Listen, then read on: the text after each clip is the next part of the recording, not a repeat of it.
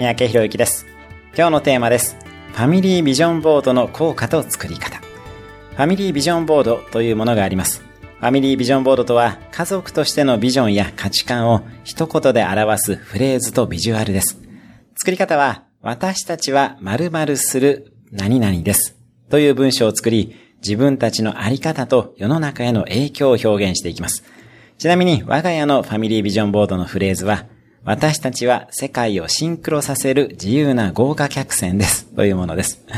人と人や国と国を楽しくつなげられる存在であり、自分たちも自由に世界を巡っていきたいと考えています。